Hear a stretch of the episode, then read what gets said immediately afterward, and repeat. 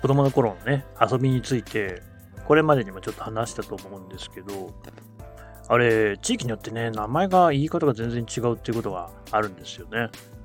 私、あの、東京から名古屋へ、小学校3年生の時に引っ越してるんですけれども、同じ遊びでもね、名前、呼び方が違うんでね、驚いたってことがあります。例えばですよ。うーん、あの、一番よく言われるやつでもあるけれども、びっくりしたのは、えー、泥系ですね。これ、泥棒と警察に分かれてグループが。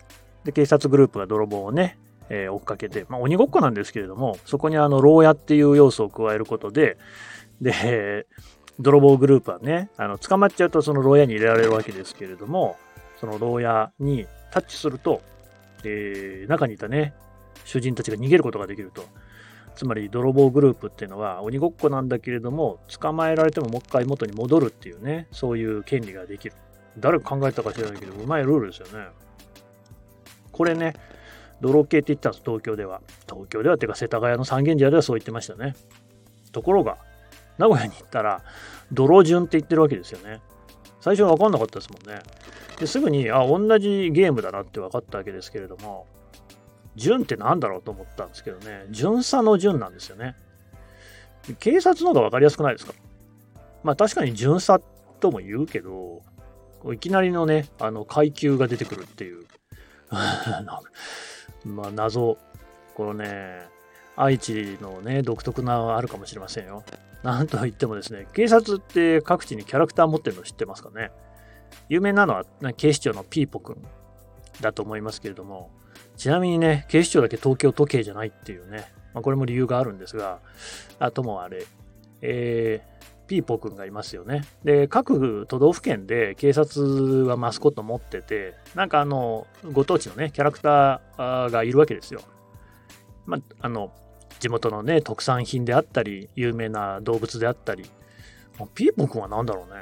ピーポくんよくわかんないですけど、まあともかくなんかいますね、ゆるキャラが。愛知にもいますよ。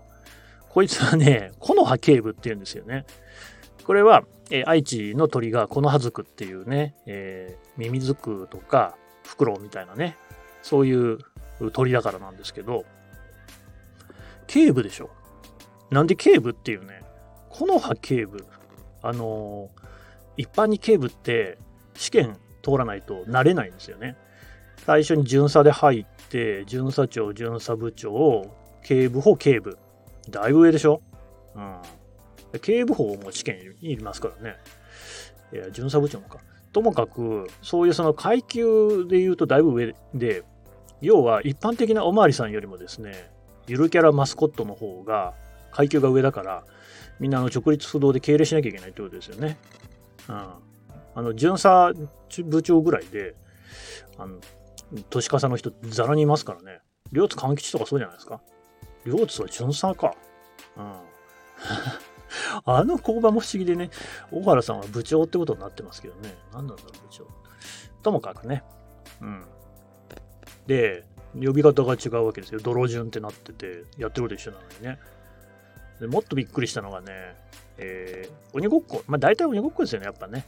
えー、鬼ごっこにはいろんな種類あります。高鬼、氷鬼、色鬼、ね、色鬼っていうのはあれですよね。その、鬼かな？が色を指定して赤とか言って、それに触っている間は捕まんないっていうね。うん。だけど、それが見つけられないと、その間にタッチされちゃったら鬼を飼わなきゃいけない。うん。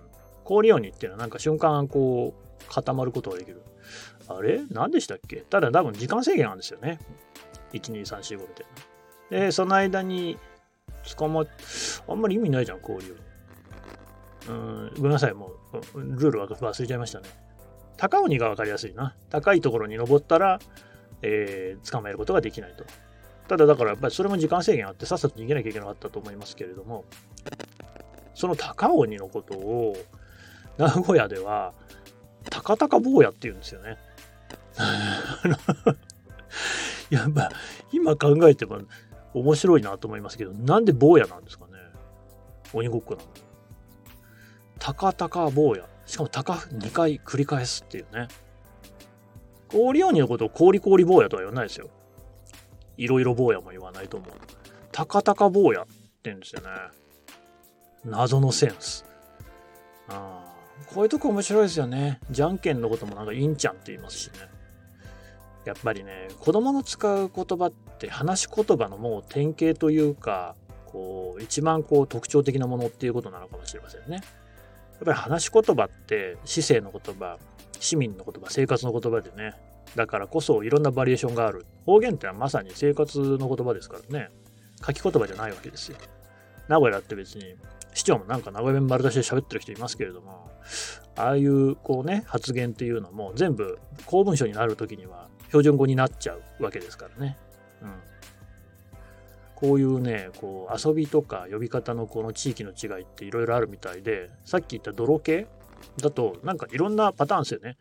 泥系っていうとこがあれば、軽泥？警察が先に来るとこもあって、あと泥順、順泥もあんのかな？まあ、なんかそういうバリエーションがあるみたいですよね。これ面白いですよね。まあなんか面白い話あったらぜひ教えてください。なんせこういうことこそね、ネットとかになかなか載ってない知識としては得られない話ですからね。はい。まあちょっと短いですけどね、今回はこんなところで。